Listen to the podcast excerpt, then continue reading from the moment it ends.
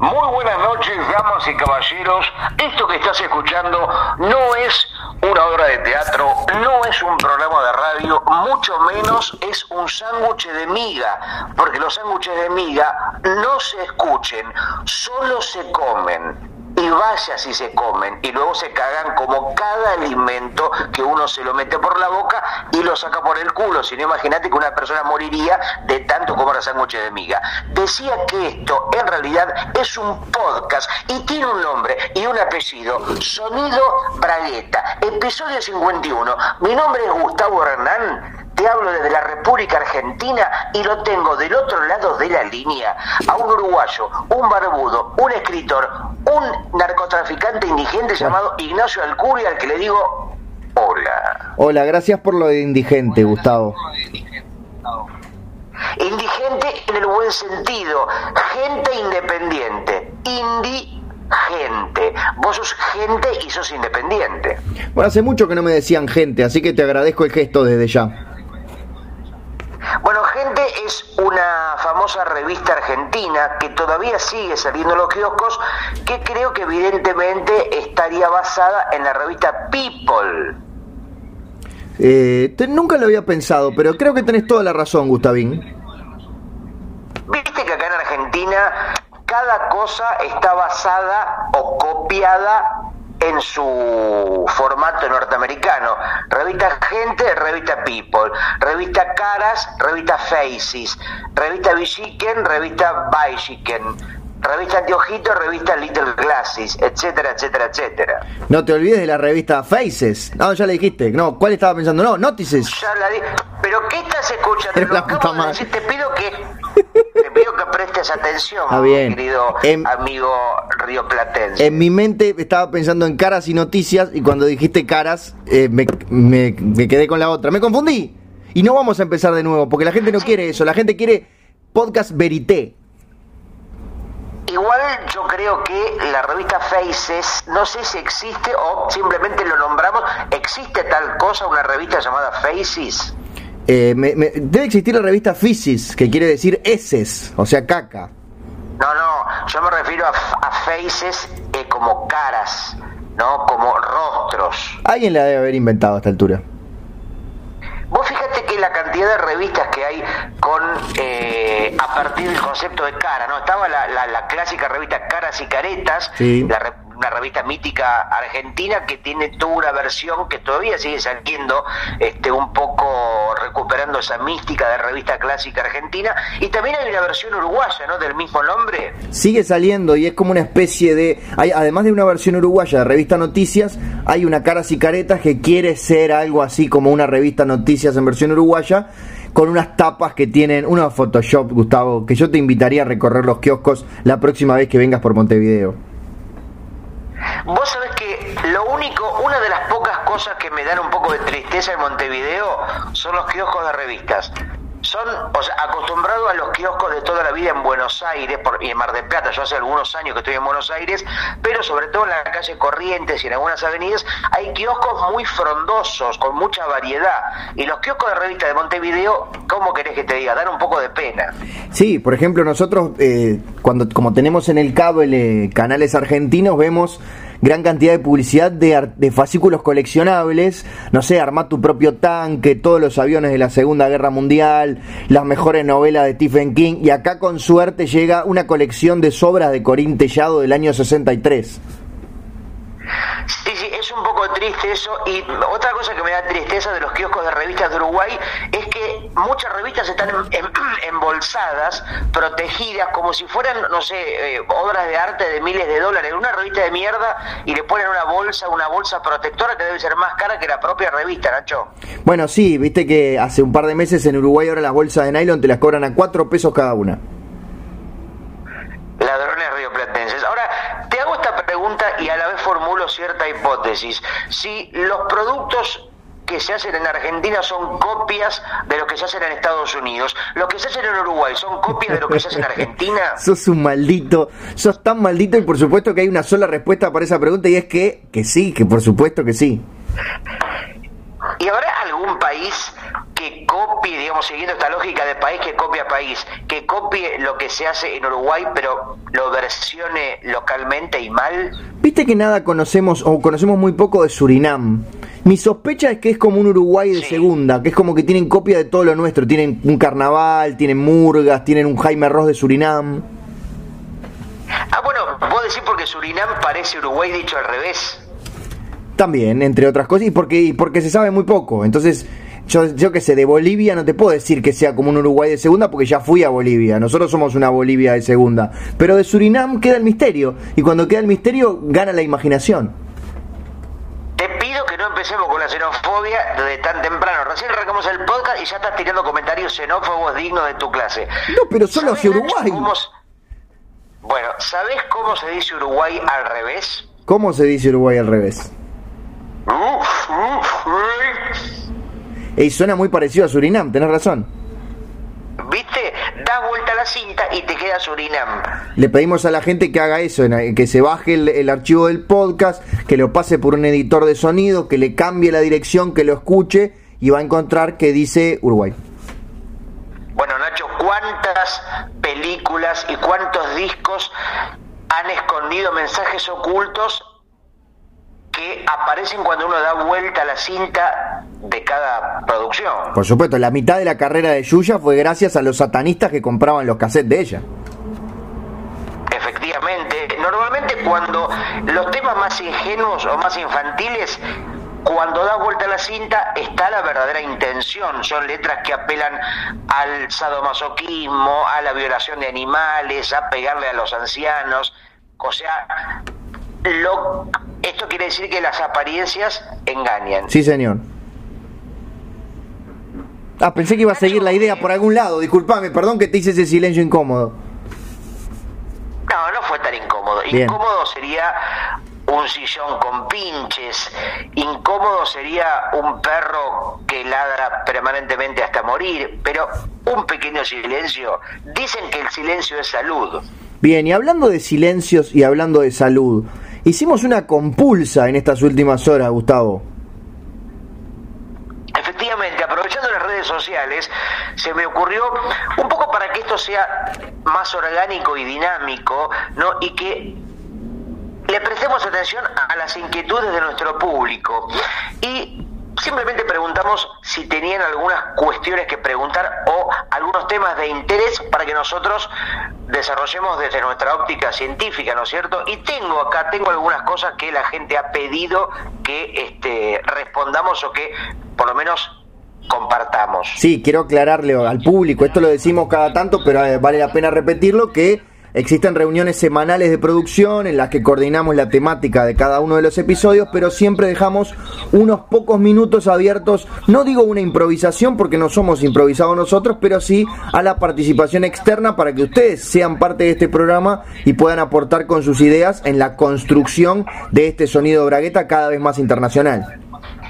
Efectivamente, nos encontramos a mitad de camino, ¿no? Vos estás en Montevideo, yo en Buenos Aires y, viste, para que no uno no tenga que caminar demasiado, nos encontramos en un barcito en el medio del río La Plata que más o menos nos queda cómodos a los dos. Sí, señor, agradecemos entonces a la gente del barcito Las Olas, que está ahí un poco perdido, es, muy fácil no encontrarlo, pero nos atienden espectacularmente bien y, casi siempre somos los únicos en todo el bar. Ahora están por poner el bar hermano el viento. Sí, señor. Y tienen ya tienen el eslogan pronto. ¿Cómo es? Sucundum, sucundum. Bueno, Nacho, no esperaba menos de vos. ¿Querés que te cuente algunas inquietudes para que vayamos rápidamente respondiendo como podamos? Por supuesto, contame cuáles son las inquietudes de nuestra audiencia. Bueno, primero un tal Joey Mercadal. Bueno. No sé si tendrá que ver con la merca en el sentido de que es un drogadicto evidente o no, pero bueno, Joey Mercadal eh, pregunta por la actualidad de los niños actores de la década del 90 en la Argentina. Bien, te doy primero la, la pelota, la sigo hasta tu cancha para que inicies la conversación, vos que sos de ahí, y luego yo la sigo.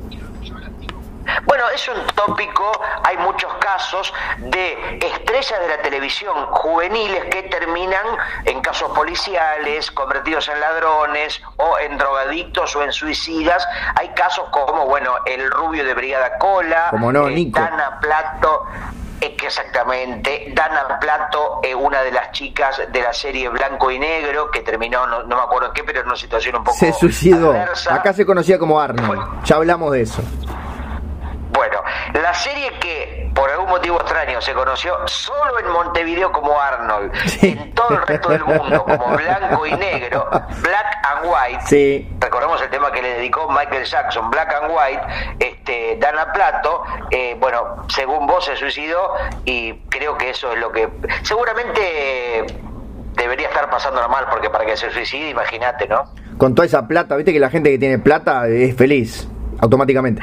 Yo creo que, mira, ¿sabes lo que pasa? Debe ser un poco el, el, síndrome de Kurt Cobain, viste que el éxito te destruye. A veces el éxito y el dinero no son buena noticia, porque uno no sabe qué hacer con tanto éxito de repente. Exacto, por eso a mí me da miedo cada vez que nuestros programas superan, por decir un número aleatorio, las 15.000 escuchas, porque estamos cada vez más cerca de esa fortuna que nos traería una posible depresión. Sí, pero por suerte nosotros no somos niños, porque el tema es que el niño cuando nace no está preparado psicológicamente para tener una estructura y poder soportar lo que implica la fama, el dinero. Vos fíjate que casi todo niño exitoso o niña exitosa termina siendo un dictador, un asesino en serie. Fíjate, por ejemplo, Hitler. Sí. Hitler empezó como un niño actor muy famoso en Alemania y terminó como terminó. Benito Mussolini, Empezó siendo un, bueno, empezó en Italia, en Calabria, su pueblo natal, haciendo una serie muy famosa a los dos años y terminó manipulando Italia. Y cada caso, no sé, te puedo nombrar a Jason Borges, a Freddy Krueger, a Marilyn Manson, siempre eran pequeños niños actores y terminaron convertidos en monstruos asesinos. Exacto, y, no sé si voy a hacer una, una, imagen que espero que recuerdes, la película de Django de Quentin Tarantino. ¿Recordás a Leonardo DiCaprio como dueño de la plantación? Hay muy poco. Esa película creo que es una de las más flojitas, así que mucho no la recuerdo. Sí, hay mucha gente le encanta, pero a mí no, yo estoy de acuerdo contigo. Pero bueno, en esa gran plantación de esclavos, en este caso de todos los colores de, del Río de la Plata, me imagino a esa gran, esa gran dueña esclavista Cris Morena. Eh, mirá vos, Digo, controlando hasta centenares de niños actores escribiendo series y canciones para que ellos sufrieran el yugo todos los días y después terminaran, como vos decís, convertidos en, piltrafas humanas. Es que hay una, me parece una constante, que hay eh, niños y niñas actores que quedan condenados y pegados a ese pasado. Por ejemplo, fíjate lo que le pasó al niño de sexto sentido. En el imaginario mundial, por más que haya sido, eh, digamos, por más que haya hecho otras películas, quedó como el nene de sexto sentido y la gente lo encasilla y no lo deja crecer.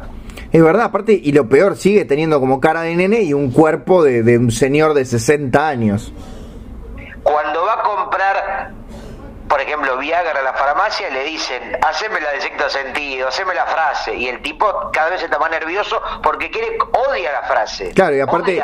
el, el veo gente muerta porque se lo piden en los cumpleaños, se lo piden en los bautismos. A la frase, que lo diga, que lo diga. Cuando fue a la farmacia a comprar Viagra, le obligaron a decir, I see dead pitos. Claro, porque la gente hace como versiones, reinterpretaciones de su propia frase que, viste lo que le pasa, por ejemplo, bueno, otra vez Kurt Cobain con Smell Like Teen Spirit, terminan siendo los temas más famosos, los temas que la propia banda termina odiando porque la gente quiere solo una cosa. ¿Qué quiere?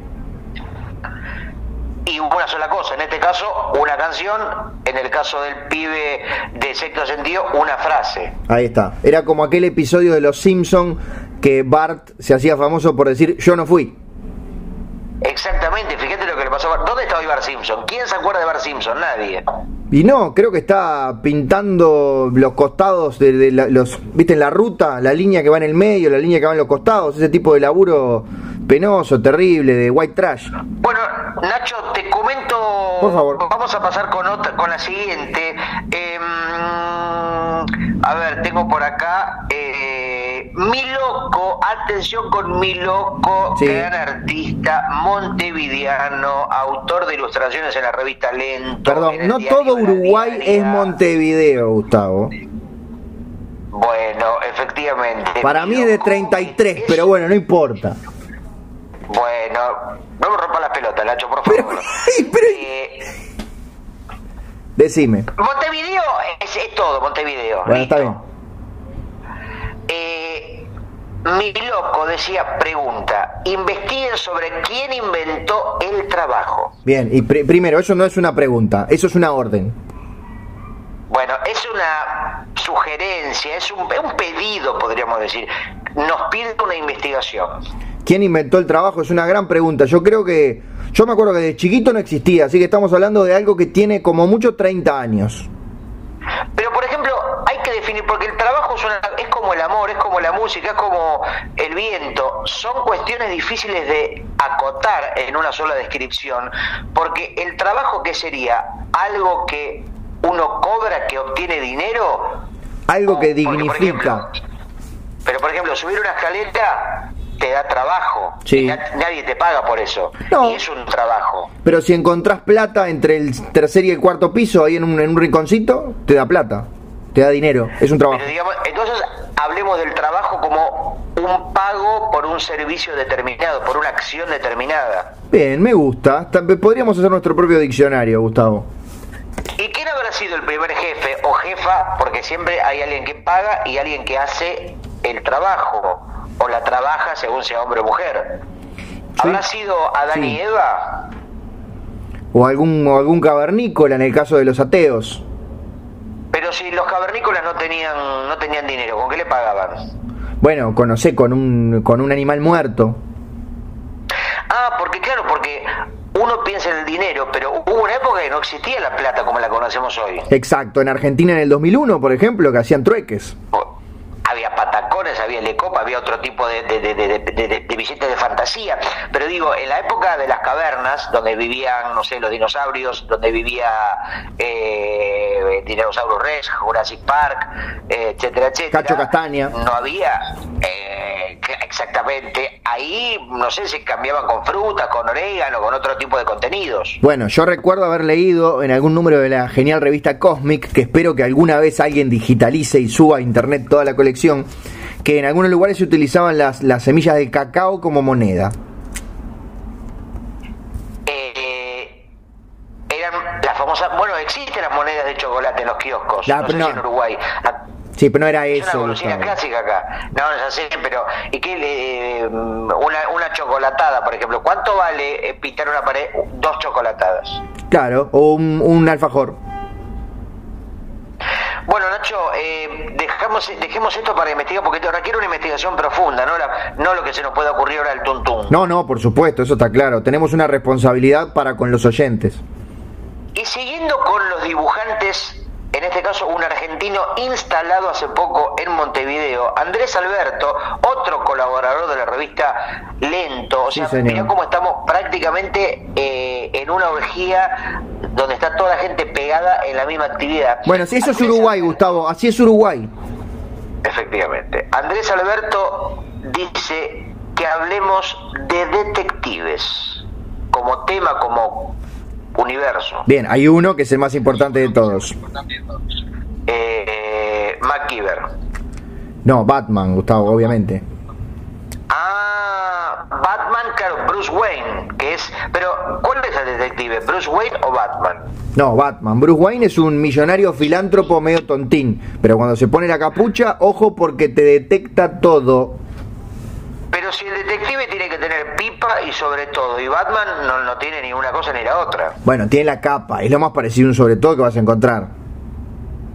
Pero si Batman, o sea, el detective me parece que no tiene que usar la fuerza física, usa la inteligencia, deduce, y Batman básicamente usa la fuerza física, ¿o no? Bueno, un poquito, sí. Pero, bueno, tenés razón, pero más o menos. Crédito parcial. Bueno, igual me parece que ahora, ahora haciendo memoria, ¿no? La primera aparición de Batman, ¿no fue en un cómic llamado Detective? Detective Comic. Comics número 27 del año 1939. Y Detective Comics era una revista que cuyos personajes eran todos detectives. era sobre todo de temáticas policiales. Sí, señor, todavía sigue saliendo, pero hace muchos años que ya es exclusivamente de Batman. Que era, por ejemplo, una página era Jorge el, detective en apuros, otra historieta Roberto el detective vegano, otra otra historieta era eh, Roberto el detective con, con osmosis y así, siempre detectives con diferentes problemas. Yo sé que vos lo decís como un chascarrillo, pero siendo los fin de los años 30 seguramente sea algo muy parecido a lo que estás describiendo. A mí, la verdad que el universo de los detectives no me inspira mucho, mucho. Me acuerdo un cuento, una novelita de Mario Lebrero que se llama Dejen todo en mis manos, eh, volviendo ¿no? y quedándonos en Uruguay, en la literatura rioplatense, que tiene mucho de detectivesco, ¿no? En, el sentido de que es una persona que tiene que salir a buscar o a resolver una misión, ¿no? A, eh, con alguna especie de pedido puntual. Una gran novela o novelita, Dejen todo en mis manos. Esa cosa que tenía no, porque me regalaste solamente un libro del hebrero, así que leí solo un libro del hebrero. Pero te decía que tiene esa cosa del noir, del, del, detective que por lo general es un tipo medio infeliz y que llega una, por lo general una chica muy, muy hermosa a proponerle que encuentre a su marido desaparecido. Y es más o menos siempre la única idea que tienen. Bueno, hay una historieta argentina que es una de las más importantes de los últimos años, una novela gráfica, como dice la gilada, llamada La Sudestada de Juan Sáez Valiente, que un poco es una historia detectivesca, pero a la Argentina, ¿no? Con un detective muy lejos del estereotipo del clásico detective del, del, film noir, que tiene que resolver una infidelidad y seguir a una persona, y siempre son puntos de partida para este, que pasen diferentes situaciones. Y por supuesto, el, el, el más conocido fuera de los cómics, que es Sherlock Holmes. Efectivamente, que tenía la famosa frase, que hay de nuevo viejo? Sí, señor, que se la decía a su compinche Sam Bigotes. Después se la robó Bugs Bunny y se la... O sea, Bugs Bunny fue corriendo a registrarla y todavía no... Eh, Sherlock Holmes no la había... No sabió y no había ido a, a a registrarla todavía. En ese momento estaba remercado. Recordemos que Sherlock Holmes le daba la papota como si fuera eh, té con limón. Y cuando Bugs Bunny fue a Sadaik, le dijeron, no, perdón señor, acá tiene que registrar canciones. Sadaik eh, es únicamente para registrar canciones. Entonces le dijo, ¿sabe qué? ¿Qué? Bueno, entonces la pongo como canción. ¿Y sabe qué le dijeron? ¿Qué le dijeron? Bueno, a ver, cántela. ¿Y sabe qué hizo Bugs Bunny? Me imagino que la vas a cantar en este momento igual que como la cantó Bugs Bunny. Sí, dijo así. Bueno, se la voy a cantar. Y Bugs Bunny inventó porque no tenía preparada una y empezó a cantar. Ella durmió al calor de las ramas y quise inventar un golpe secreto. ¿Qué hay de nuevo? ¿Qué hay de nuevo, viejo? Y el tipo que lo atendió le dijo, perfecto, listo, me convenció. Y justo estaba escuchando el papá de Cerati. Ajá. Ajá que era un el papá de Cerati le estaba haciendo sexo oral al hombre que le, que le estaba que le estaba sí sabes cómo le decían al papá de Cerati cómo le decían al papá de Cerati el semiólogo. Por porque tenía que comer semen todo el tiempo bueno está bien está bien sí listo le mandamos un beso. Después justo estaba escuchando a Humberto Eco. Ah caramba que le estaba haciendo sexo anal al dueño de Sadaik.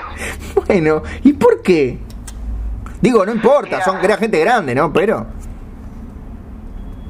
Y Humberto Eco, ¿sabe lo que le dijo? ¿Qué le dijo Humberto Eco? ¿Cómo te va? ¿Cómo te va? ¿Cómo te va? ¿Todo bien? ¿Todo bien? ¿Todo bien? ¿Todo bien? Humberto Eco. Seguimos con más sonido bragueta. Eh, ¿Tenemos alguna otra consulta de los oyentes, Gustavo? Sí, Nacho, em, un tal Ángel Cardoso pregunta, esta sí es una pregunta, porque tiene signo de pregunta. Sí. ¿Pop, ¿Pochoclo o pororó? Bien, mi primera pregunta es, ¿es un ángel de verdad? O sea, ¿es parte de las huestes celestiales? No creo, debe ser un hombre como Ángel Labruna, como Ángel de Brito, como poco tienen. Para mí, la gente que se llama ángel es lo menos parecido al ángel. Todo lo contrario, debe ser bastante demoníaco. ¿Y cómo se llaman los ángeles entonces? Los ángeles se llaman, no sé, Feliberto, Robespierre, Jacinto, eh, Bien. Cachito. Perdón por haberme ido por las ramas, pero, pero fue una, una duda que me surgió. Bueno, entonces la pregunta es, ¿pop, pochoclo o pororó? Bien, pop, ¿Qué siguiente. tenés para decir? Pop, obvio. Bueno, no sé igual qué tiene que ver la palabra pop, porque pop es un género musical. No, o sea, pochoclo, pororó, o sea, pororó se le dice en Irlanda y pochoclo se le dice en el habla hispana. Bueno, no, pop se le dice en Uruguay. Bueno, ¿otra pregunta? Sí, Bueno, a ver, tengo por acá. Eh, ah, Nico Sucio, otro, tenemos muchos oyentes dibujantes. bien. Nico Sucio, eh, a quien alguna vez me encontré en Buquebus compartiendo el mismo barco rumbo a Montevideo, que me regaló unos fanzines buenísimos y después compartimos un taller el año pasado, dibujante platense, o por lo menos que vive en La Plata. Pregunta Nico Sucio, me interesa sobremanera Sí. su opinión, su opinión sobre Dragon Ball. ¿Querés empezar vos, Gustavo? Y a mí me gustó mucho, Nacho. Yo tenía un prejuicio con Dragon Ball de Akira Toriyama, este icónico manga y anime, porque viste que uno por ahí piensa que algo es solo gente que se caga a trompadas. Sí. En este caso, muy poderosos y criaturas muy esteco, que tiran rayos y todo muy, muy, muy ampuloso. Y cuando salieron los tomitos, la historieta original de editada por Ibrea, los tomitos así, formato manguita chiquito en blanco y negro, Sí, señor. me parecieron mucho mejor de lo que pensaba y realmente fue un descubrimiento. Muy, muy bueno es la historieta. ¿Y los dibujos animados los viste alguna vez? No, Bien. Eh, es más de lo que puedo decir yo porque... de Sí. Decime. Los vi de pasada, nunca les presté atención. O sea, cada vez que vi, no sé, pasaba por un bar, ponele, pasaba por Musimundo y estaban dando Dragon Ball, siempre decía JJB y le tiraba un rayo por la mano. O podía decir Kowabunga y le tiraba un rayo por la mano. O decía ¿Qué hay del nuevo viejo? Y le tiraba un rayo por la mano. Y después tenía que ir a la a pagarle dinero a Bunny. Claro, claro, exacto. Entonces, digo, esto no, no, no creo que tenga mayor interés que, pero no, la historieta es realmente un, un nivel de ideas y aparte el dibujo es maravilloso. Bien, yo ni- no leí una sola página y no vi un solo capítulo. Bueno, entonces te recomiendo, Nacho. Lo que pasa es que son muchos tomos, ¿viste? Creo que son, si no me equivoco, Nico Sucio nos corregirá a la distancia, eh, creo que eran 32 libritos y yo Ah, no. leído hasta el 5 o el 6. No, olvidate. Porque en un momento, claro, en un momento justamente empieza a pasar lo que yo temía. Cuando deja de ser interesante o deja de ser tan interesante, tan gracioso y empieza a, a- a consistir en gente que se caga piñas con alguien más poderoso y viene alguien más poderoso hasta que ya se convierten en semidioses indestructibles de un nivel universal cósmico. Claro, si todo lo- el, el siguiente tiene que ser mayor que el que pasó. Pero había un personaje que es un viejo con caparazón de tortuga, que no recuerdo el nombre, un viejo pelado, creo Splinter. que tipo el indio Solari. Bueno, que parece que era un medio medio pervertido Epa. y le pedía a un adolescente que le deje oler su bombacha. O sea, le decía, déjame oler la bombacha, nada más, te doy lo que quieras a cambio. Ah, bueno, qué, qué interesante, qué linda, qué linda historia, Gustavo. Después en el dibujo animado esas partes las censuraban. Vos sabés que el dibujo animado, como es para más público, le recortan todas las partes que son medias polémicas. Pero mi pregunta es, ¿la censuran después de haberlo producido o directamente no, no animan esas, esas escenas? No, no, no, o sea, primero se edita la historieta, cuando van a hacer la versión animada hacen una síntesis y todo lo que no sea chiste para todos públicos lo, lo eliminan, Ah, no, lo- bien, no bien, lo, bien. no lo meten en, el, en, los, en los guiones. Directamente no están los guiones. Hay muchos casos, Nacho, de, de- de- de dibujos animados basadas en historietas que terminan siendo mucho más light cuando las historietas originales, por ejemplo, eh, la familia Ingalls, ¿viste? ¿Te acordás de la familia Ingalls? Me acuerdo. Bueno, la historieta, origi- la historieta original de Akira Kurosawa era, pero Michael Landon violaba coatíes. ¿Te acordás de que una chica era ciega? Sí. Bueno, ¿sabés por qué era ciega? En la historieta se cuenta. No, yo en la, en, la, en la serie no decían por qué era. Contame, por favor, el origen secreto. Porque Humberto Eco le hacía sexo Bueno, óptico. Le hacía sexo óptico. No. Le metía el miembro No. por las cavidades de los ojos. no. Hasta que la dejó ciega. Bueno. Eh, para, vos estás diciendo. Entonces, el- el- cuando hacen la serie, cuando hacen la serie no quisieron poner esa parte tan, Me tan imagino. grave. Porque Eh. hubieran, o sea, hubieran tenido que poner para, para mayores de 18 años. Para, para, para, para. Vos me estás diciendo que originalmente la familia Ingalls era un, un hentai, era un, un- No, hentai pues sería anime, pero era un manga hentai. Era un manga, no, el género se llama Kaklun. Ah, bien. Kaklun es un género donde hay semiólogos haciendo sexo por el ojo a chicas. Claro. Entre ellos Humberto Eco. No, no, solo Humberto Eco. Ah, Viste que en, en- en- en Japón hay géneros muy específicos de historietas. Sí, tenés razón. Hay una que es, por ejemplo, historieta de básquetbol donde un equipo de blancos compite contra un equipo de afroamericanos y van a la larga en la final. Sí, se llama Pepelec.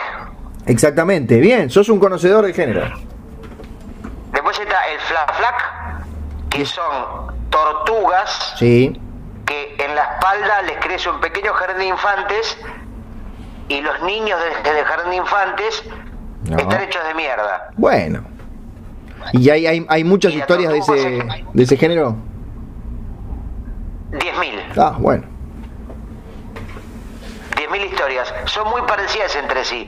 Lo que pasa es que el pueblo, el lector japonés, prácticamente le da todo lo mismo. El público se renueva, además, y los japoneses se suicidan cada 15 días. Lo que pasa es que el público japonés, vos sabés que ven, ven muy poquito, porque viste que tienen los ojos rasgados. Ay, no, y Gustavo, por esa no. cavidad queda, ven, ven, o sea, es como si, viste cuando ves a través de una rendija de una persiana americana, Sí, pero bueno, sí. Así, así, así, así se ve en Japón, Bueno, ven los japoneses. está bien. Por eso, se, vos viste que en Japón Ah, los japoneses se chocan permanentemente. Ay, vamos a ir todos presos.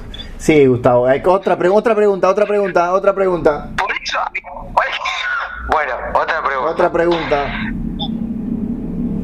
Joaquín Aldeguer, otro dibujante, Nacho. Pero la mierda. Ningún escritor nos escucha, no sirvo para nada. Todos hombres y todos escritores, Nacho, por favor. Todo dibujante, Gustavo. Joaquín, Joaquín Aldeguer, otro maestro de la pedofilia y la caricatura, Sí. de España en este caso. eh. Atención, nos vamos de Uruguay a España. Ya vamos a ir de Pregunta, Una cosa que me parece desubicada para ignorar. Dice, deseo aprender vuestros secretos amatorios. Bueno, siguiente. Me hiciste reír con, con una sola palabra, Nacho. Mirá con qué poco. ¿Con bueno o con Acá siguiente? tenemos consiguiente. Bien. Gu- Gustavo Varela, o sea, dice Guvarela, imagino que será por Gustavo, por ahí será Gumercindo, o No, Guzmán. qué, o Guzmán, como Guzmán Vila, gran director de cine uruguayo, Sí, señor. dice, ¿qué es de la vida del veterinario del episodio de los cazadores de mulitas?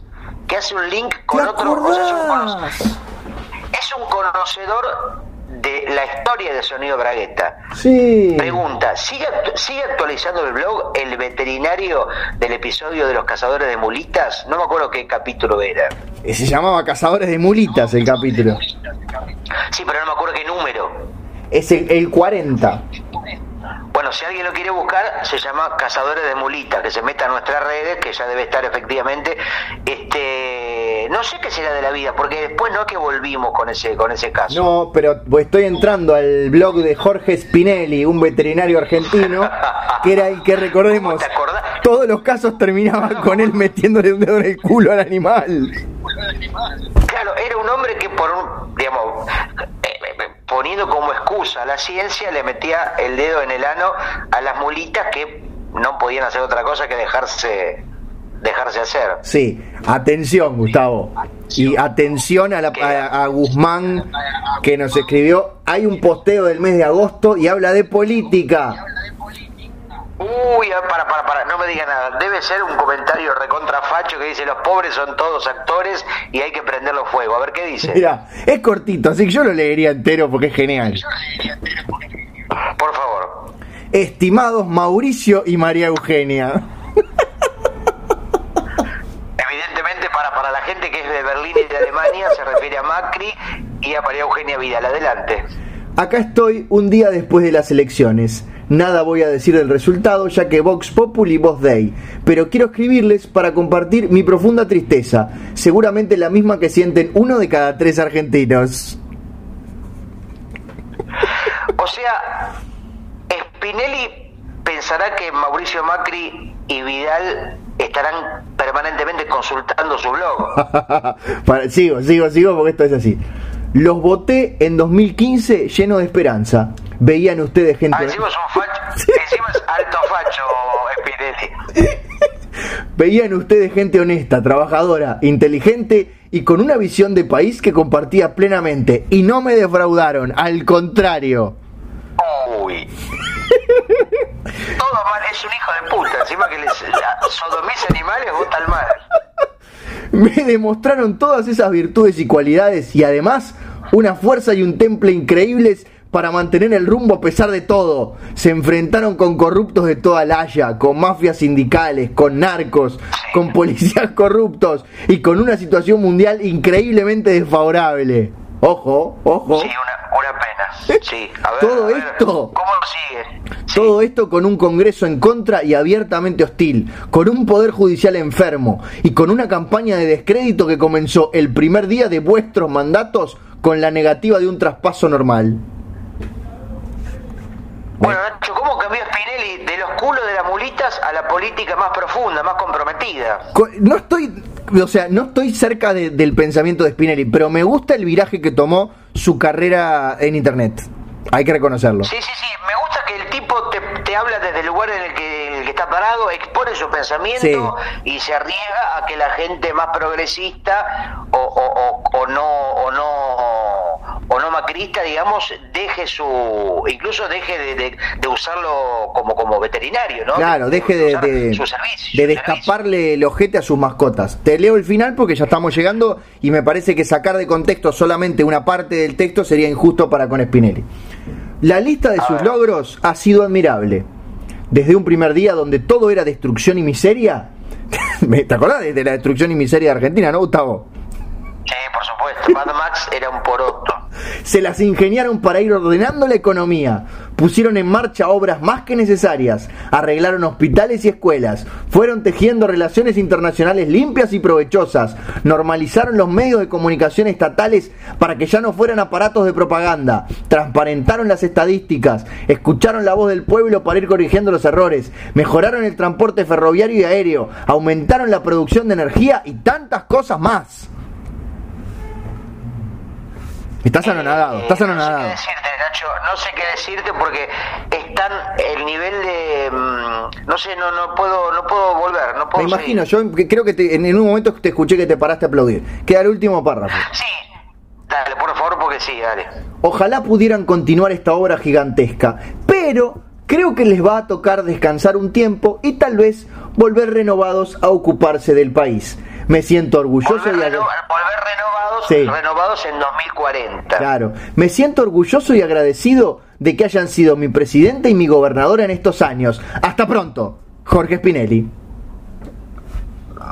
Es, para mí que está esperando que en algún momento lo nombren consultor, ministro de mulitas o eh, no que coordine algún área con respecto a los animales, que, que un consultor de zoológicos, ¿no? Un veterinario del Estado, por ejemplo, que Claro. le revise el culo, le revise el culo a los, a los perros presidenciales. Totalmente, me, me, me emocionó porque para mí, digo, de- decir que le destapás un, un, un ano, no sé, a una cebra, a un carpincho, Sí. no es jugársela. Acá se la está jugando Spinelli. Lo que pasa es que hay animales, ¿viste cómo pasa en algunos lavatorios o en, no sé, por ejemplo, en, en- a mí se me tapa mucho la pileta de la cocina, Ajá. ¿viste? La pileta que a veces a veces se tapa. Sí, señor. Porque tirás café por la yerba, etcétera. Y hay culos de animales que se tapan y es un grave problema que, que hay culos que se tapan y la mulita tiene un culo que se tapa muy fácilmente. ¿Qué pasó? Te- como que te atoraste ahí, Gustavo, ¿estás bien? Es que sí, sí, estoy tomando mate. No, mira, no te he comido mate porque, primero porque no tomás y segundo porque estamos en diferentes países. Sí, Sería- pero sobre todo- no Sobre todo porque me parece un asco, Gustavo. Pero ¿cuándo va a existir la tecnología que se abra una especie de puerta dimensional y yo estire un, un brazo y se abra la misma puerta y ese brazo aparezca en tu casa y vos agarras el mate y me puedas pasar, no sé, algún, algún pequeño objeto, no, no, no muy grande? O un, un sobre de marihuana de los que venden en las farmacias. Por ejemplo, debería ya existir esa, tecnología, una especie de pequeña puertita interdimensional. No te digo que nos comunique con otro tiempo, pero sí con otro, con otro, con otro lugar. Sí, señor. Igual yo le, le quiero agradecer a, a esta persona, ya no me acuerdo quién fue, que nos, que nos pidió por favor la actualización de Spinelli, porque a mí básicamente me alegró la tarde. Eh, sí, realmente acá cumplimos con los deseos y fíjate cómo Gustavo Varela o, o Guzmán Varela, este, cómo, cómo, cómo atendimos su, su pedido. Bueno, Nacho, sigo con algún tipo de demanda más que tengo por acá. Por supuesto que sí. Bueno, una mujer tenemos, un oyente que es eh, María de la Mansión, que nos ha visto en vivo alguna vez. Sí, por Eh, una vieja supuesto. Por supuesto. No, no le digas vieja, no, por no, favor. No le digo vieja porque porque tenga muchos años y esté en silla de ruedas y toda doblada, sino porque este en el sentido de que hace muchos años que nos sigue. Sí. Y pregunta María, ¿qué tipo de ropas interiores hay que usar en climas rioplatenses? Bien, viste que históricamente hay una gran discusión que es entre el slip y el, el boxer. Como es en las películas, en todas siempre te preguntan slip o boxer. Y yo, como buen uruguayo, encontré una solución intermedia, claramente. ¿Y cuál es? Es el boxer elastizado. Ah, el, boxer es tiene elástico y, y tiene no tiene cierre, tiene como una ventanita para que salga el miembro. Eh, sí, en el elastizado ni siquiera tiene ventanita. Ah, a mí me gusta eso, me gusta que para sacar el, el pájaro haya que bajar, digo en términos técnicos, ¿no? Como Claro, se, claro. se lo conocen los, los los médicos. Le, los médicos le decimos pájaro. Eh, de acuerdo, a- o sea, si es muy chiquitito, pajarito, si es muy grande, pajarraco, etcétera. O pichoncito si es un bebé. El pito de bebé se le dice pichón. De, déjalo por ahí, por las dudas. Antes que aparezca Humberto Eco. Sí, y mm, digo, a mí me gusta que la acción o de bajar, pero no me gusta que venga con ventanas, con, con puertitas, sí. Bien. Pero entonces, sos, ¿qué sos, sos del slip? Sí, soy del slip, sí, sí, sí. A mí me preguntan siempre cuando voy, por ejemplo, a tomar café, eh, le digo un cortado en jarrito, y me pregunta, ¿con el slip o boxer? Bien, igual hay un tema con el sleep que, que a mí me da un poco de cortedad, que es que en inglés sleep es dormir, o sea que se refiere a algo que está dormidito ahí adentro, en ese nido. Y yo, yo duermo con slip, no sé vos, Nacho, está bien, porque, o sea, hay gente muy sucia que duerme sin slip, me parece una, o sea, sin ropa interior, no podés dormir, porque se te cae, o sea, se, se- es como que se, se dejas caer y lo Claro. tenés que tener guardadito. Salvo que tengas este somier, te, te termina tocando el piso. Es como las mujeres que duermen sin corpiño, se les desacomoda todo el pecho. Exactamente. El pecho tiene que estar completamente contenido por ese sutien. O sea, fíjate la palabra soutien, contiene la teta de noche en francés. sí, señor. Igual no sé si contestamos lo que nos habían preguntado. Nos estamos yendo demasiado por las ramas, pero No porque la pregunta, ni siquiera es una pregunta, no se entiende qué quiso preguntar o qué quiso decir. Dice, ¿qué tipo de ropas interiores hay que usar en clima? No sé cuáles son los climas rioplatenses. ¿Qué tiene que ver el clima con la ropa interior? bueno, en Uruguay sería humedad y cielo nublado. Pero, por ejemplo, ¿hay ropa interior abrigada? O sea, los calzones, ¿hay calzoncillo de invierno y, y bombacha de verano? Hay ¿Hay, cal- un calzoncillo, no calzoncillo sé, largo. ¿Hay bufanda para el pito? ¿Hay bufanda para la concha, por ejemplo? Bueno, no sabría decirte, pero hay calzoncillos largos. Yo usaba calzoncillo largo, Nacho, ¿sabes dónde? En las piernas. No, ya sé, pero en qué, pero en do- no, evidentemente no, voy- no voy a usar calzoncillo en la cabeza. Bueno, si Eso- vos sos un tipo raro, Gustavo.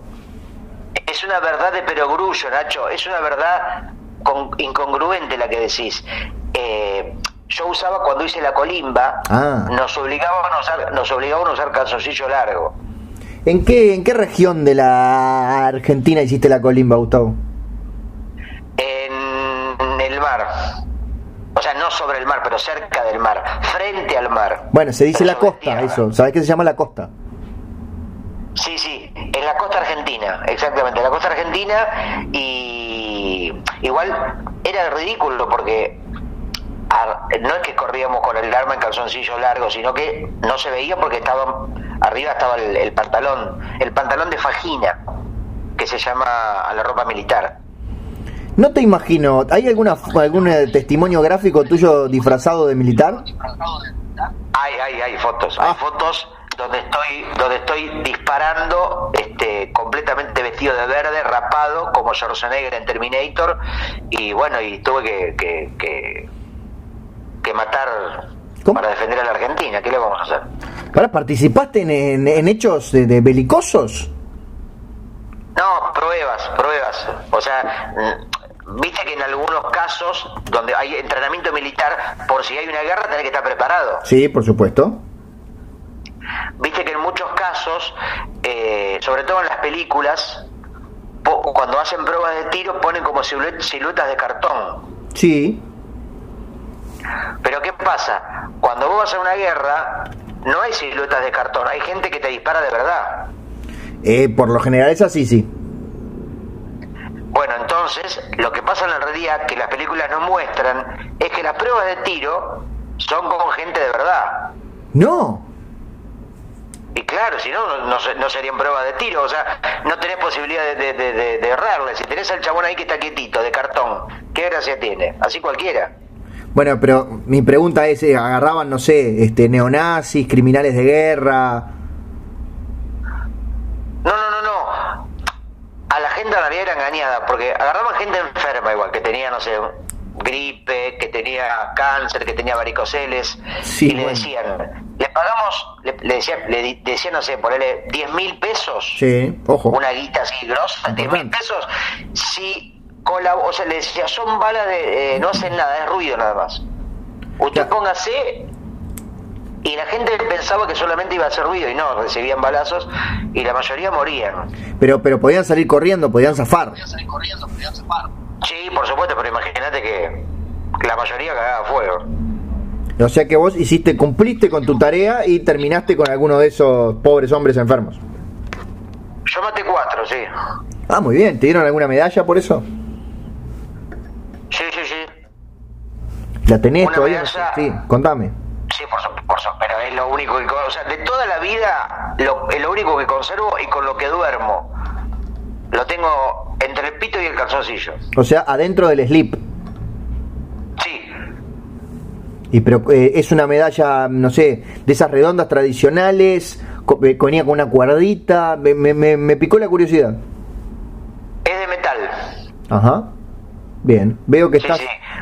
tu nivel de descripción es similar al de al de Borges, más o menos.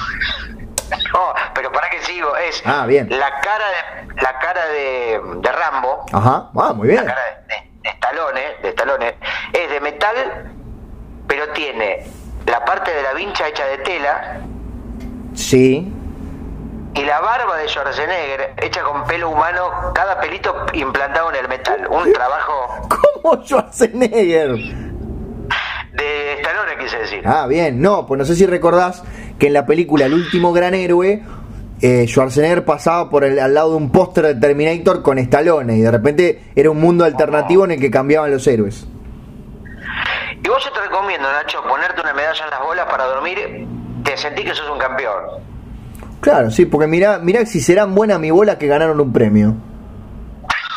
Bueno, tenés, viste que todos tenemos alguna medalla, que alguna cosa en la vida, todos ganaron alguna cosa en la vida. Sí, obvio.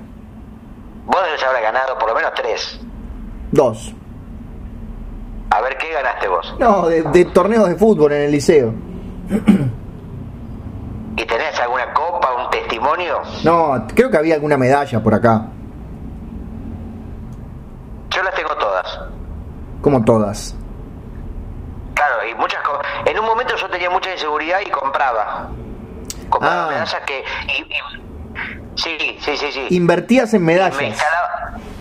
Sí, sí, pero lo que pasa es que me instalaba recuerdos falsos para que después yo recordara que sí, ya, eh, falsamente que me la habían dado a mí. Bien, ese sí era Schwarzenegger en El Vengador del Futuro.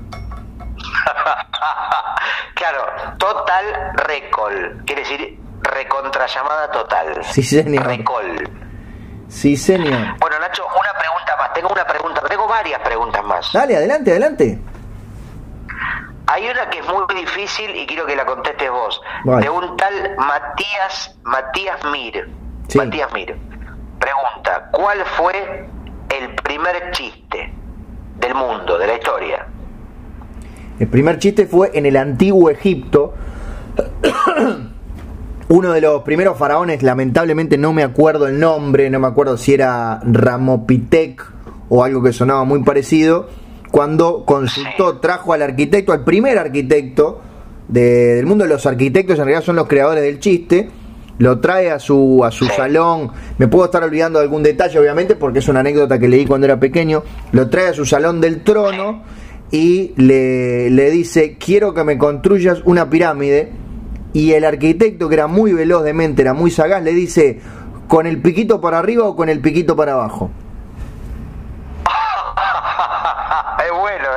Sí, eh, lo decapitaron 35 minutos después por haber ofendido, obviamente, al faraón, porque después del primer chiste llegó el primer ofendido de la historia de la humanidad.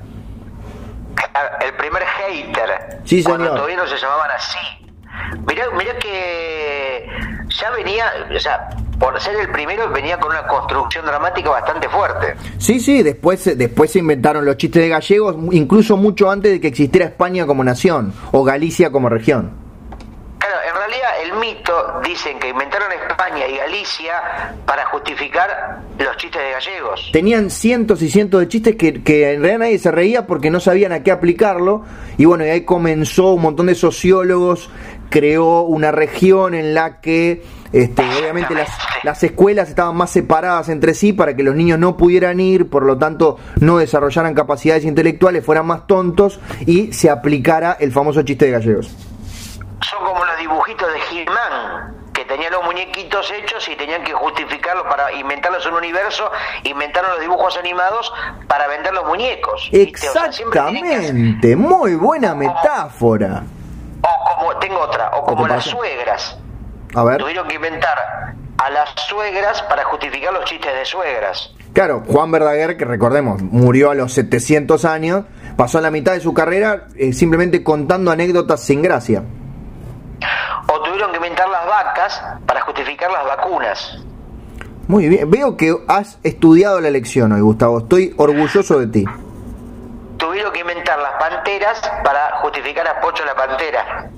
Muy bien. Tuvieron que inventar las bombas tucumanas para justificar a Gladys la bomba Siguiente. Tengo, solamente iba a decir 10 casos más, pero no importa. Eh, tengo, ah, este también me interesa tu opinión porque es más técnico. Sí. Y CJ Camba, otro dibujante, Nacho, colega, CJ Camba, CJ Camba. ¿Cómo se nota que yo no tengo amigos? Dice CJ Camba que digamos, según nosotros, nuestro criterio, las películas más sobrevaloradas de la historia del cine. Uh, nos quiere meter en problemas, claramente.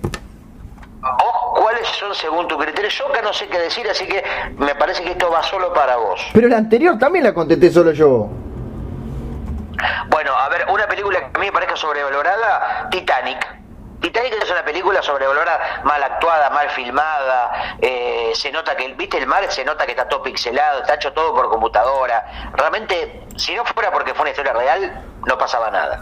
Sí, de hecho, igual es poco, incluso siendo una historia real, es poco realista que un barco tan grande se hunda por chocar con un iceberg. A mí, no me, a mí algo, algo más hubo ahí. Aparte, vos sabés que ese barco tenía un arpón que Era un, barco ballenero, también era un barco de paseo, pero era un barco ballenero. ¿Vos pensás que si le tiran un arpón a un pedazo de hielo no se va a partir? O sea, no hay manera de que se haya hundido. Obviamente, es así como lo decís vos. Así que es una película, esa película muy sobrevalorada. Eh, bueno, Rambito y Rambón. Primera misión. Porcel también. Si no fuera por Rambo, o sea, no hubiera habido Ramito y Ramón, o sea, que es una especie de, de, de, de mala copia de la película original de Stallone. Y por supuesto Ciudadano Kane, que es la historia, además en blanco y negro, o sea, ni siquiera dio para color, de un tipo que se muere. Ciudadano Kane, vos fíjate, hacen una película en blanco y negro. Sí. ¿Qué te crees que sos? Jean-Pierre Nover. Claro, ¿quién le ganaste, Orson Welles? Pero qué eso, ¿Qué? ay, mirá qué, qué manejo de los grises, dice este, hace la película con los colores que, que, que, la vida está llena de colores, rojo, magenta, bordó, turquesa, eh, colorado, y no, la voy a hacer en blanco y negro. Eso es cagar más alto de lo que te da el culo. Y un tipo que se hizo multimillonario que no se pudo comprar un, un, un como es un trineo de, de madera como el que tenía cuando era chiquito y se murió triste. Irreal. Déjate de joder. Sí, sí, realmente. Lo que pasa es que la gente, viste, que te ponen lo que se llama fake news repítelo, repítelo, repítelo y lo vas a terminar repitiendo. O sea, la fuerza con letra entra. Cuantas más, o sea, vos pensás que las cosas que te insisten mucho, ya no te las preguntas y las das por sentadas. Me gustó la frase, la estoy anotando, la fuerza con letra entra. Es así, quiere decir que si vos no tenés un criterio crítico desarrollado, si no te preguntas las cosas, simplemente vas a mamar la teta del Estado que te da la televisión. O sea, te vas a sentar adelante de la pantalla boba y vas a repetir como un loro, como un loro con sida, lo que te dice Tinelli. Y Tinelli te dice, ayer decía Tinelli, por ejemplo, Ciudadano Kane, la película más grande del mundo. Y a la gente del otro día que dice, por ejemplo, en, en, el, en el lavadero, ¡Ah, Ciudadano Kane! lo dijo Tinelli, la mejor película de... y, y no se pregunta, no va, hoy tenés Wikipedia, tenés Hotmail, tenés Alta Vista, un montón de sitios que podés corroborar. Pero la gente no, la gente lo dice Tinelli, listo, ya está. Sí, señor. Eh, ¿Tenés alguna pregunta más, Gustavo? ¿Cómo, cómo venimos? Sí, a ver, tengo varias más. Dale. Porque la gente eh, realmente eh, colabora y pregunta. Un tal Ragnarrocker 44. Sí, saludo a los otros 43. los otros 43 Ragnaroker 44, que seguramente tiene que ver con una película de Thor. Bueno, sí, viste que ya la expresión de lo que era el Ragnarok ya existía de antes, pero bueno, vamos arriba, ¿qué, qué dijo? Ragnaroker 44 dice, hablen del plan de adopción de jirafas paraguayas que está tan en boga. Bueno, ya de eso hablamos el media hora del episodio pasado, no podemos seguir repitiendo los temas. Es verdad, pero lo que pasa que es, verdad que está medio de moda ahora. Sí. El otro día Nicole Neumann, Nicole Neumann adoptó tres. Viste que Nicole Neumann le gusta, le gusta, tiene como una especie de compulsión con, con adoptar. Sí, un fetiche, digamos. Un fetiche, efectivamente, y ella ahora no se contenta con adoptar seres humanos, sino que quiere adoptar jirafas. Porque la jirafa, el tema es que cuando la jirafa es bebé, tiene el, el cuello chiquitito. Sí, todo chiquitito.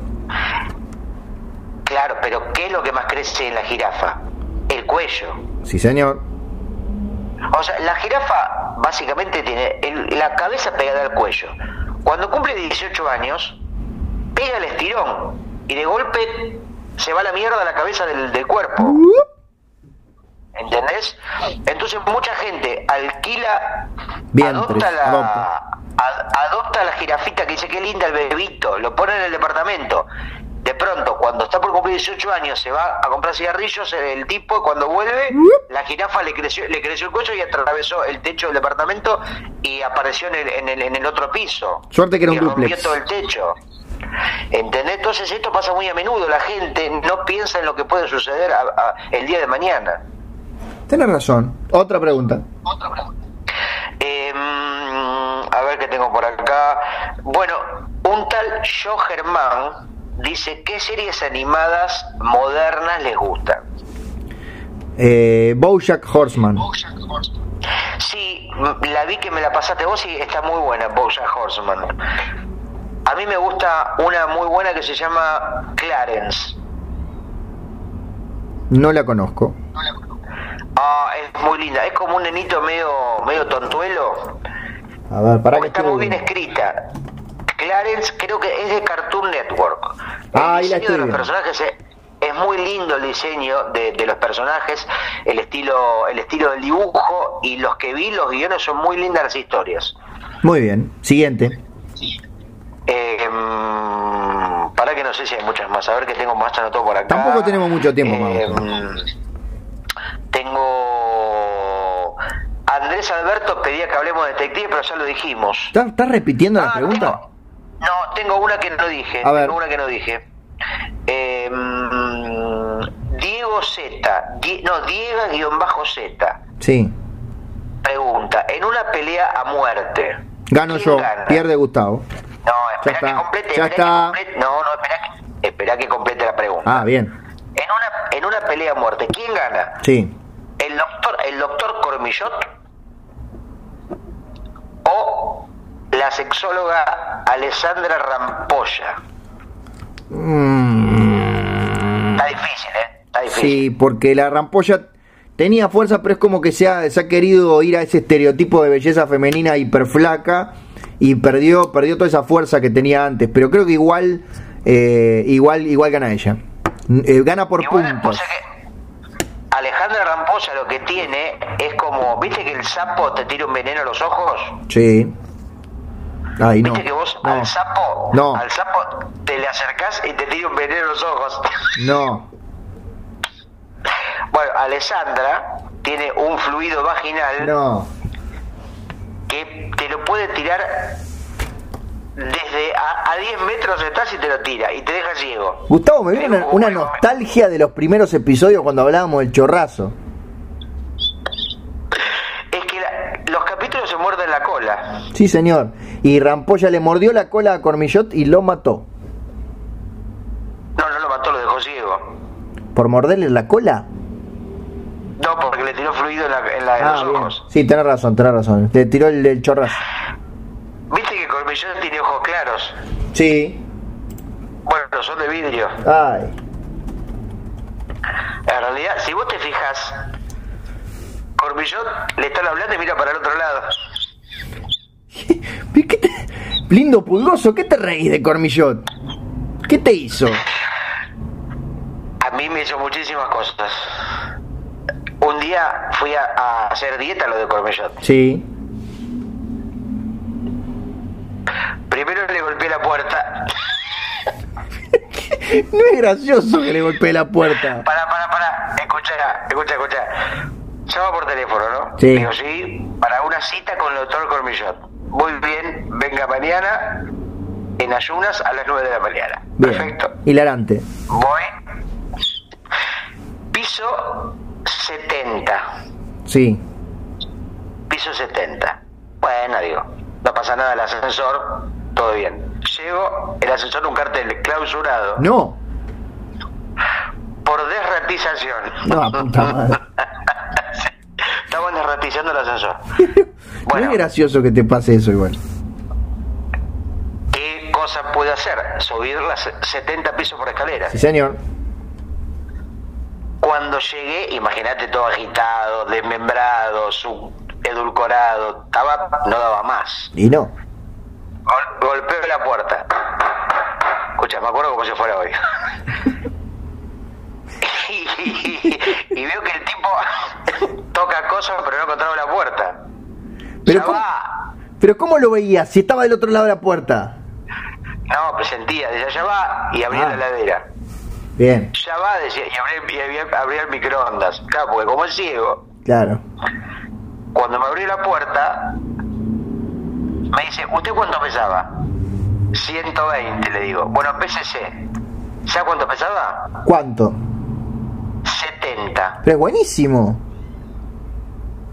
¿Y sabe lo que dijo el tipo? ¿Qué? Son 5 mil pesos. ¿Cómo? Y sí, las escaleras es una trampa, el ascensor andaba, me dijo. Claro. Las, las 70 pisos de la escalera me hicieron adelgazar 50 kilos. Es el plan perfecto. Lo que pasa es que los subí durante una semana. Claro. ¿Cómo dentro de una semana? Durante una semana. Ah, durante. ¿Estuviste una semana subiendo la escalera? Y obviamente sin comer. Y claro, pues no te iba a llevar una vianda para subir las escaleras. No, sea, imagínate en qué cabeza cabe que un asesor esté clausurado por desratización. Era una mentira. Eh, no, claramente que no. Así que le pagué, o sea, la plata no la tenía, tuve que vender un hijo. Uh, qué penal. Sí, sí, sí. Por suerte era jirafa. Ah, bueno. ¿Quién, quién te lo compró? ¿Nicole Neumann? No. Está implícito el quién. Está implícito el quién. Si no te lo compró Nicole Neumann, decime quién lo compró. Me lo compró Silvestre Stallone. Ah, muy bien. Porque lo quería meter en la película Shumanji. De hecho, mi, mi hijo, que se llama... Eh, a, a Armando. Ajá. Armando la jirafa. Eh, aparece en Shumanji. Me, me, En Shumanji 1 aparece. sí, me pareció. Ahora que lo decís, me pareció haberlo visto. sí, porque Stallone fue productor, no es que aparece él, pero No, no, obviamente. Stallone puso, Stallone hace, en un- hace de uno de los animales y, y produjo la película, protagonizada por Robin Williams, que hoy la- está muerto lamentablemente, Sí. Bien enterradito bajo la tierra, se lo Puso la comiendo las tagui, hormigas. puso la tarasca. Puso la mani, sí, puso la mani y, mm, y él hace de, de mantis religiosa. Gustavo. Gustavo. Sí, Nacho, se me acabaron las preguntas. Gustavo, así como quien no quiere la cosa, estamos llegando al final del programa. Bueno, me parece bien, Nacho, porque la verdad que en el programa de hoy pasó de todo, ¿eh? ¿Querés- Pasó de todo, no te podés quejar. ¿Querés ponerle título antes de terminar?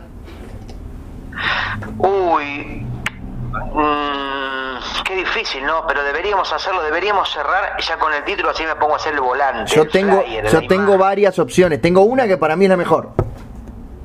A ver, decímela, ¿Qué ya, es? que, ya que estar en el cancherito. I see dead pitos. Mm, ¿Qué? Fue lo más flojo del podcast. fue lo No, más flojo del podcast. no, no seas malo. Es un buen título para capítulo. Porque, mm, no, la verdad que yo cuando lo dijiste te la dejé pasar, pero dije, Nacho, esperaba, tuviste mejores momentos. Eh, Así del pitos. Aparte, ya, no, ¿sabes lo que pasa? Que hay mucho, aparecen muchos pitos. La otra vez te lo comenté, viendo todos los, los, los flyers, Sí. está muy presente la cosa de los huevos, el pito. Somos chabones grandes, vamos a poner, hagamos humor con otra cosa, Nacho. Bueno, el regreso del destapaculos, entonces no. ¿El regreso de la qué? El regreso del destapaculos. Lindo, porque el culo es más interesante que el pito. Bueno. ¿Y, y te, te gusta como título?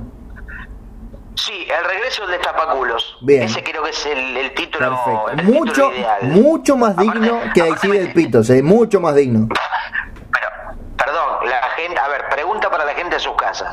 ¿Cuál es mejor título? ¿El de tapaculos o see del pitos? Vamos a hacer A una encuesta. Después de que salga el episodio vamos Sí. a hacer una encuesta.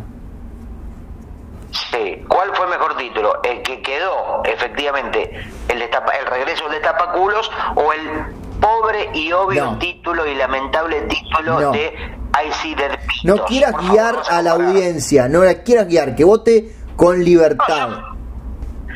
Digo, yo sabés que siempre reconocí tus momentos, tus escasos momentos. O sea, vos tenés momentos muy buenos, cada muy tanto, cada, digamos, muy separados en el tiempo, pero pequeños hallazgos, uno por Eso es una vi- porquería. bimestre. No, Sos una cada porquería. ¿Cómo se dice? Cada, cada, cada, cada dos años, ¿cómo es? ¿Biaño?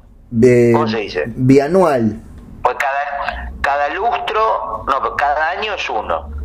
Cada lustro es cinco, cada década es diez. ¿Y cada dos cómo sería? Bianual. Cada, no, pero cada biaño sería, cada baño, Cada baño. cada du, du- bueno, cada baño. Así que Nacho, bueno, este, ya tenemos título, ahora me voy a poner, sigo tomando mate y me voy a poner a hacer el, el dibujito y Dale. así ya lo subimos en el día de la fecha de mañana. De este episodio 57, dijimos, ¿no? Efectivamente, de Sonido Bragueta, cada vez falta menos para el capítulo 10.000. Sí, señor. Nos vamos acercando. ¿eh? Es- creo, creo que es este año, ¿eh? es este año. Le- metámosle pata porque tenemos que hacer bastante para llegar al 10.000, pero creo que con un poco de, de esfuerzo vamos a poder resolver, llegar. al Quédate tranquilo. Bueno, y nos vemos entonces la próxima. 10.000. Nacho, este saludo es para vos. Este, y bueno, si querés cerrar, yo comencé abriendo, creo que es este, razonable que vos termines cerrando. Bien, yo tengo la última palabra, así que me despido de todos ustedes. Y antes de que Gustavo pueda contestar, porque ni bien termine la frase voy a apretar stop en la grabadora, le voy a decir que el mejor título era I See Dead People.